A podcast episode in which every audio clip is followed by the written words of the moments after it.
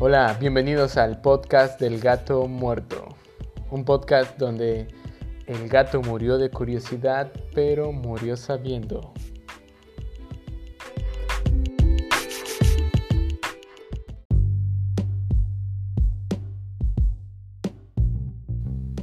Hola, ¿qué tal? ¿Cómo están? Bienvenidos ya al séptimo capítulo del Gato Muerto, el podcast de su preferencia.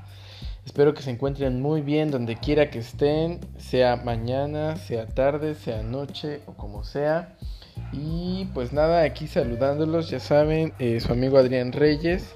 Y espero que se pasen ahí a visitar a la página en Facebook como el podcast del gato muerto.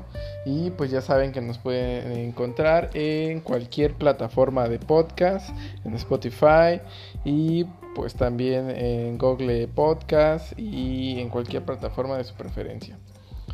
Eh, pues nada, eh, espero que disfruten el tema de hoy. Hoy hablaremos eh, sobre la mente nuevamente, un poco ya más centrado en un tema. Y espero que disfruten y si conocían este tema o no, me lo hagan saber. En esta ocasión hablaremos sobre algo que a mi parecer es un, una condición muy especial. Una condición muy muy especial que en lo personal me inspira mucha curiosidad y me gustaría saber cómo es que realmente pasa y cómo es que se siente principalmente. Y hablaremos como tal sobre la sinestesia. Entonces, disculpen si escuchan por ahí ladridos, el vecino está a todo lo que da. Pero empezando con el tema, eh, bueno, primero que nada quería hacer una pequeña explicación sobre la sinestesia, la cual es la superposición de uno o más sentidos se hiper, hiperconexionan, es decir, parece ser que se fusionan de alguna manera alguno de los sentidos. Esto es, por ejemplo, el sentido del olfato con el, el sentido de la vista. ¿Cómo es esto? Pues en el momento en el cual tú eh, ves, por decir, eh, alguna palabra escrita como eh, no sé, zapato, e inmediatamente tú hueles, hueles algún aroma que podría ser cebolla, ¿no? Por decirlo de alguna manera. Este es el caso este, de este tipo de, de sinestesia, ¿no? Que podría relacionar esta, este, estos sentidos que conocemos como el olfato y la vista. Y bueno, eh, investigando un poco, se supone que cuando naces, cuando nacemos, eh, el ser humano tiene una sobrepoblación de neuronas en el cerebro, directamente está súper poblado y a muy temprana edad empieza a haber como un rasurado de estas, estas neuronas en el cual se va definiendo la, por ejemplo, la corteza prefrontal, el hipotálamo, etcétera, se, va como definiendo la estructura del cerebro y se va cortando, este, o se van haciendo canales y el resto se va como podando, ¿no? ¿Y qué pasa? Pues que muchas personas eh, no ocurre, no les ocurre esto, o, ocurre no al, al, como se supone, y entonces esta, esta sobrepoblación de neuronas se queda ahí y se hiper y se hiperconecta. Y básicamente hay diferentes partes del cerebro que se activan de, en, misma, en la misma función que se activa eh, cuando, por ejemplo, abres los ojos y ves, ves algo, se activa una parte de tu cerebro. Y cuando saboreas, eh, no sé, un yogur, se activa la parte de tu cerebro que está asociada al sabor.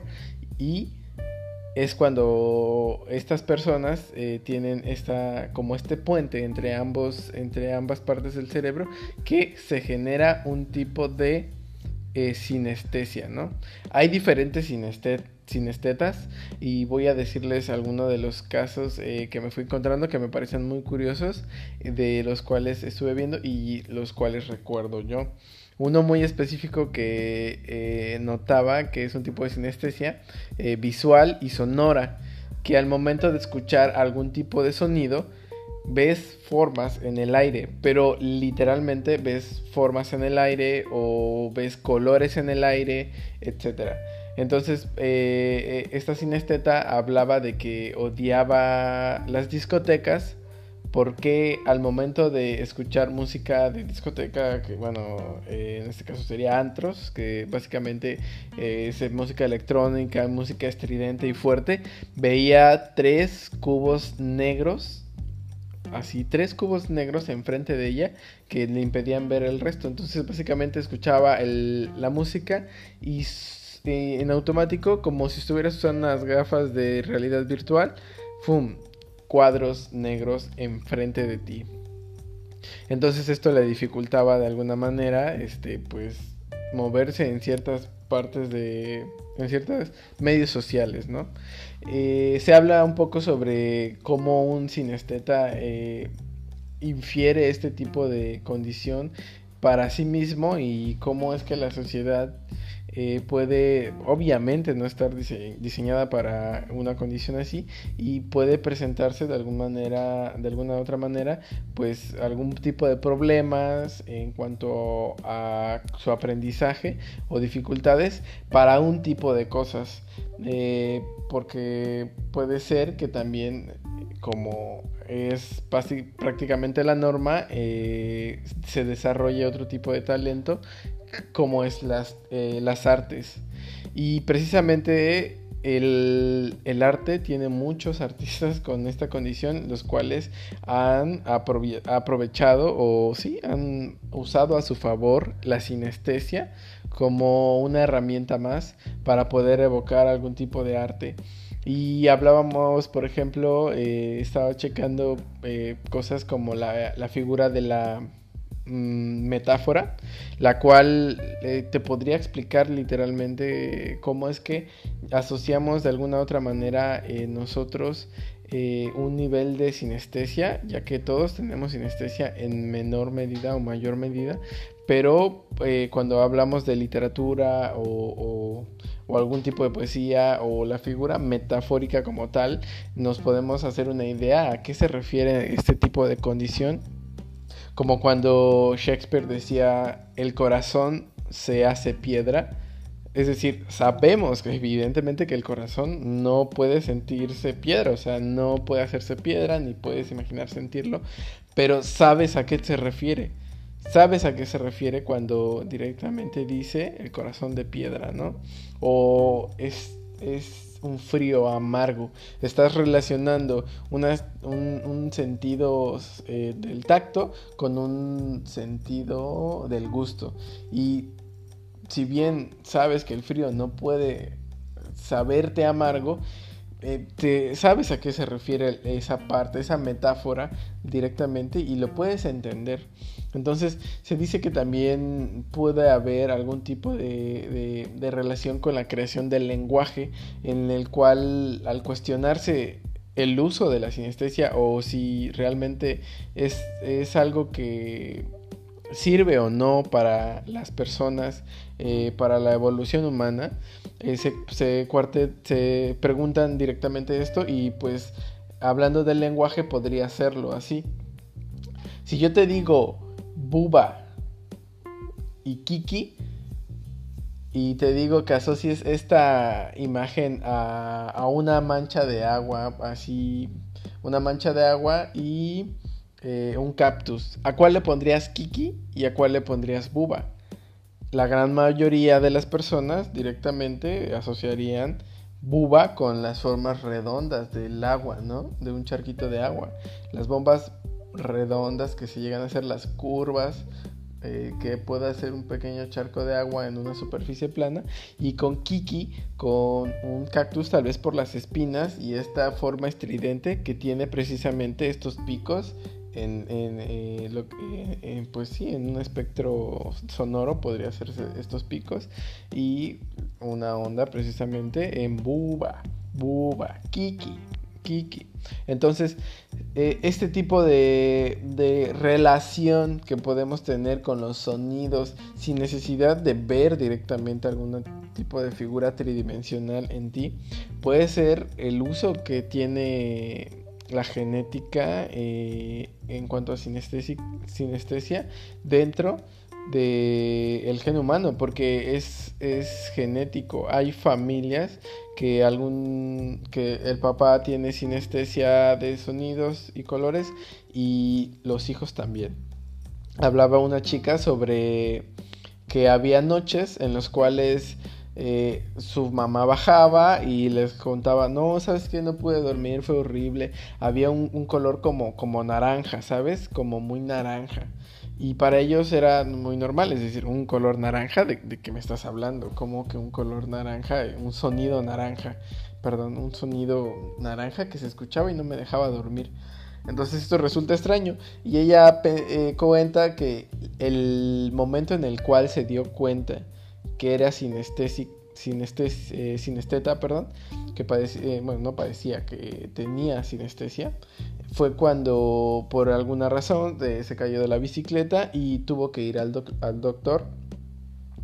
Y ella, estando con el doctor, este le pregunta, o me puedes decir qué pasó o cómo ocurrió esto. Y ella dice, pues eh, me pegué en la boca y se escuchó un sonido rojo. Eh, ¿Cómo que rojo? Eh, dice, sí, se escuchó así como muy rojo. Entonces eh, fue cuando el doctor se dio cuenta y le dijo, ah, mira, estás, me parece que tienes sinestesia. Y ella no tenía ni idea de lo que se trataba la sinestesia. El doctor le hace una serie de preguntas. ¿Y qué pasa? Se, da cuenta de esto, ¿no? De que es una condición especial de ella. Y cuando llega y le cuenta a su mamá lo que había pasado eh, con el doctor, su mamá le dice, ¿qué? Yo también tengo esto. Entonces nos habla de que la sinestesia que, eh, que tienen muchos sinestetas eh, es innata y que toda la percepción que tienen alrededor del mundo ha sido continua y sin parar. Es decir, es como si yo te digo, el color rojo para ti es rojo, pero yo lo veo verde. Pero ¿cómo vas a saber tú que mi rojo es igual a tu verde y que tu verde es igual a mi rojo? Pues ellos viven una condición así, tal cual, y es, es, es su realidad, es su mundo, es su cerebro diciéndoles realmente que eso es así. Y ellos infieren la realidad como la ven aunque no sea la realidad para el resto del mundo.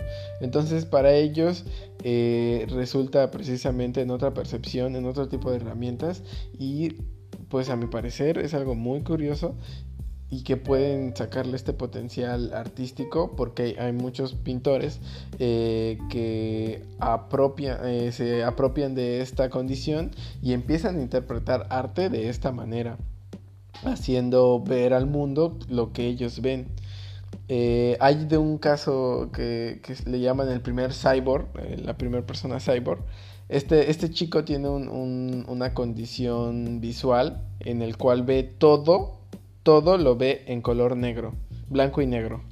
Entonces, así como veías las películas de Pedro Infante, él ve la realidad así. Entonces, ¿qué pasa?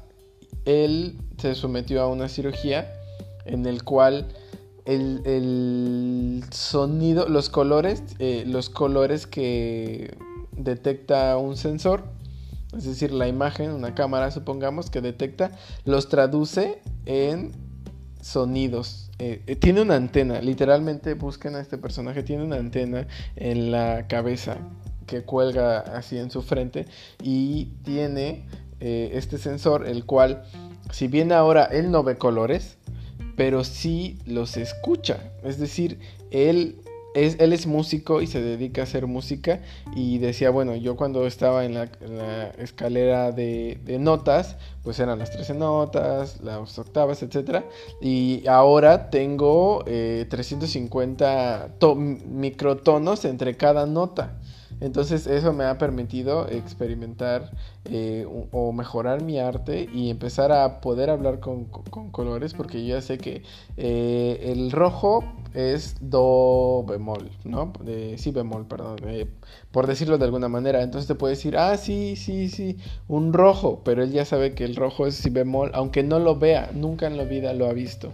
Y esto eh, le, hace ver el mundo de otra manera. Tenía o tiene algún tipo de discromancia eh, visual en el cual no ve los colores, pero los escucha gracias a este implemento de que tiene eh, en la cabeza, literalmente una, cámara que conecta el sonido con los colores. Lo cual me parece, me vuela la cabeza. Es decir, hay un caso de una persona que, que escucha las series eh, numéricas o todo lo que lleva algo de consecuencia que va uno una secuencia seguida de otra una cadena como lo puede ser los días de la semana los meses eh, los números 1 2 3 en el cual te dice eh, si es el color el número uno es un color como amarillo. Son como rayos de colores que es como amarillo. El número dos es azul. Entonces yo veo estos rayos de azul, de luz, directamente en mi cabeza. ¿Y por qué en su cabeza? Porque esta persona es ciega. Es ciega esta persona.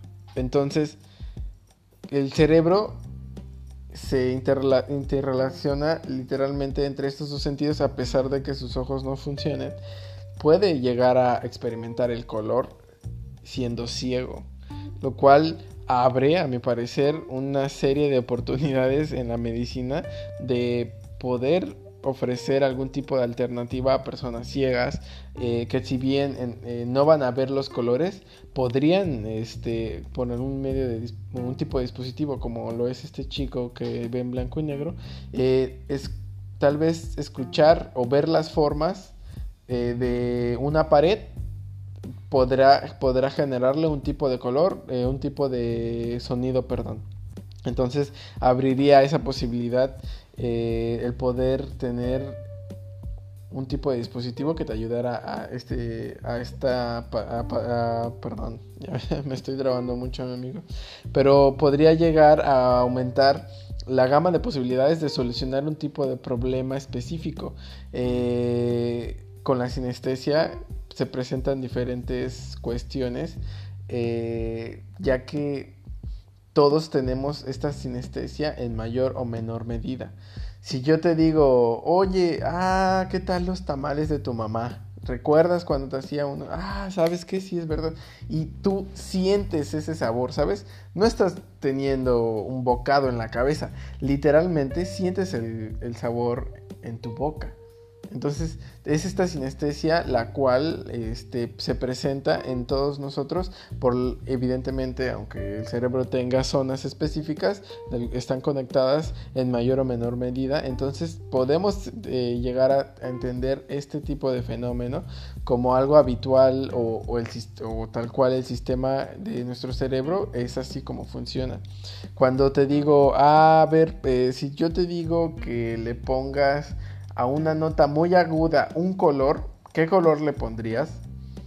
Mm, es poco probable que sea un color oscuro. Una nota alta, muy aguda, sería un color muy brillante para nosotros como lo podría ser el amarillo, incluso el blanco.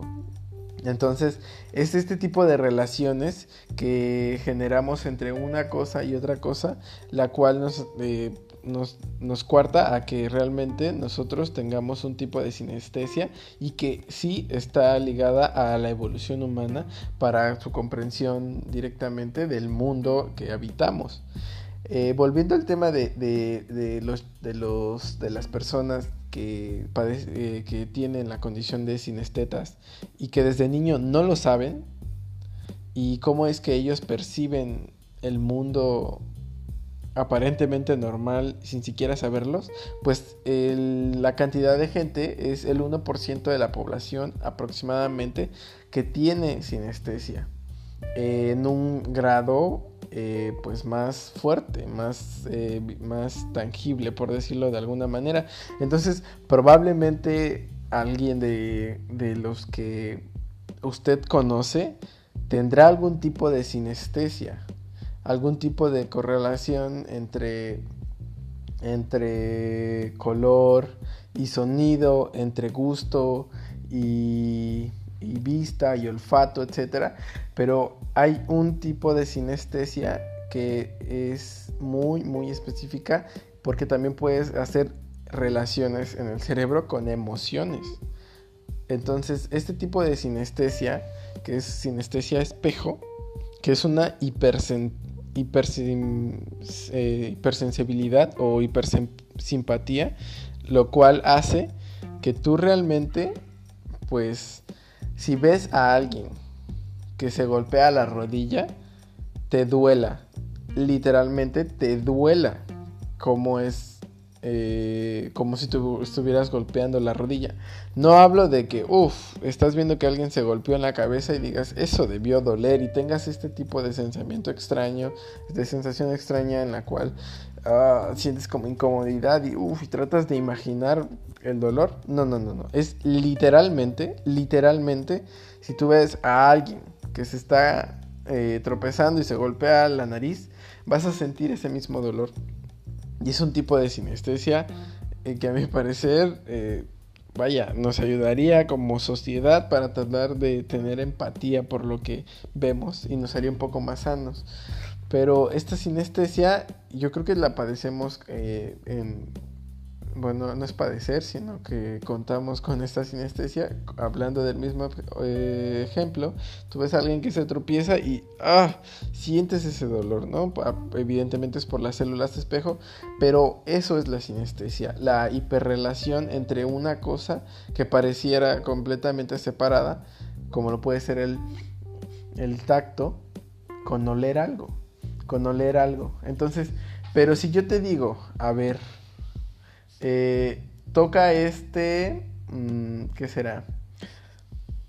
Toca la superficie del suelo, de un suelo de azulejo. Tócala. Entonces tú tocas la, eh, eh, la, superficie y si yo te pregunto, mm, ¿ese qué color tendría ese tacto, no? O ¿qué, qué, sonido, qué sonido tendría el tacto que estás teniendo al tocar un suelo de azulejo. Eh, pues probablemente me digas un amarillo, eh, un color pues así que asociamos con, con delgado y alto, ¿no?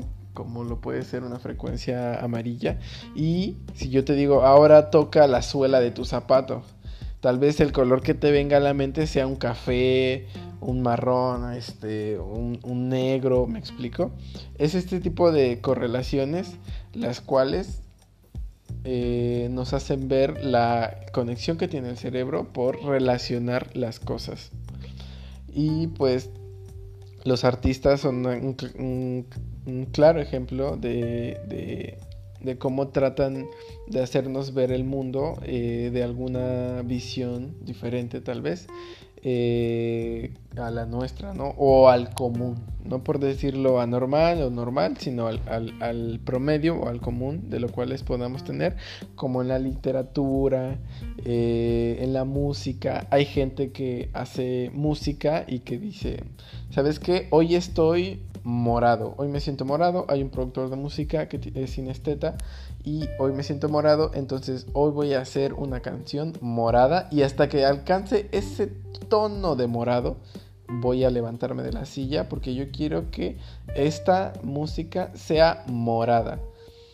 Y es ahí cuando eh, puede tener algún tipo de aplicación eh, la, la sinestesia para tratar de comunicarnos y tener esta empatía hay un maestro de, jazz que se hizo muy bueno aprendiendo jazz y empezó a dar clases. Y él era sinesteta y él tiene asociación de sonido con colores. Y él se juntaba con muchos jazzistas eh, eh, que hablaban del surfeo, que era improvisar y todo esto. Pero él dice, es que no, no te puedo explicar, le, comentaba a sus alumnos, no te puedo explicar eh, más o menos cómo es que quiero el sonido, cómo es que tiene que ser el sonido, pero eh, te puedo decir que es verde. Que es verde el sonido y que quiero que alcances el verde más, más intenso que puedas porque es así. Entonces se vuelve tangible y de alguna manera y tú puedes decir, ok, no, no entiendo a qué te refieres con verde, pero si te da una guía y te dice, oh, esto suena verde, tú ya entiendes, ok, verde. ¿Y qué pasa? Sus alumnos respondían a este tipo de de estímulos que les decía el maestro y ah ok hagamos algo amarillo esta vez y entonces empezaban a crear un lenguaje entre ellos el maestro con los alumnos y los alumnos entendiendo su lenguaje de alguna manera no van a ver el color verde evidentemente como el maestro pero entienden la idea. Eh, y, y, el punto de, de, de este podcast al que quería llegar era un poco eso que si bien somos sinestesia, eh, tenemos sinestesia o somos sinestetas, en menor medida el 99% de nosotros, aprovechemos ese 1% intentando comunicarnos de una manera original y tratando de verlo desde otro punto de vista, no siendo tan tradicionales porque nos cuesta mucho a veces comunicarnos directamente, sino, sino tratando de darle otra vuelta y la hiperasociación de ideas, de conceptos diferentes, nos ayuda a explicar como lo hacía Shakespeare en sus obras, directamente teniendo un frío amargo, nosotros tengamos tengamos un dulce cálido. ok, eso se escuchó muy cursi, pero es la idea, lo que quiero es que tratemos de extrapolar nuestros sentimientos a un lenguaje mm, poco convencional, un lenguaje pues más metafísico y un lenguaje más creativo, un lenguaje empático que nos pueda hacer ver el mundo y que nosotros podamos hacer el mundo como nosotros lo querramos y interpretarlo de la manera más eh, ¿cómo decirlo?, más eh, sensorial, más sensible posible, pues sí, es eso, básicamente interpretar la realidad y tratar de expresarla, no solamente con un solo sentido, sino abarcando la mayor cantidad de todos, eh, la mayor cantidad de sentidos, todos nosotros, teniendo en cuenta la empatía. Y pues nada, espero que hayan disfrutado el capítulo de hoy, que tengan una excelente noche y nos vemos. Adiós.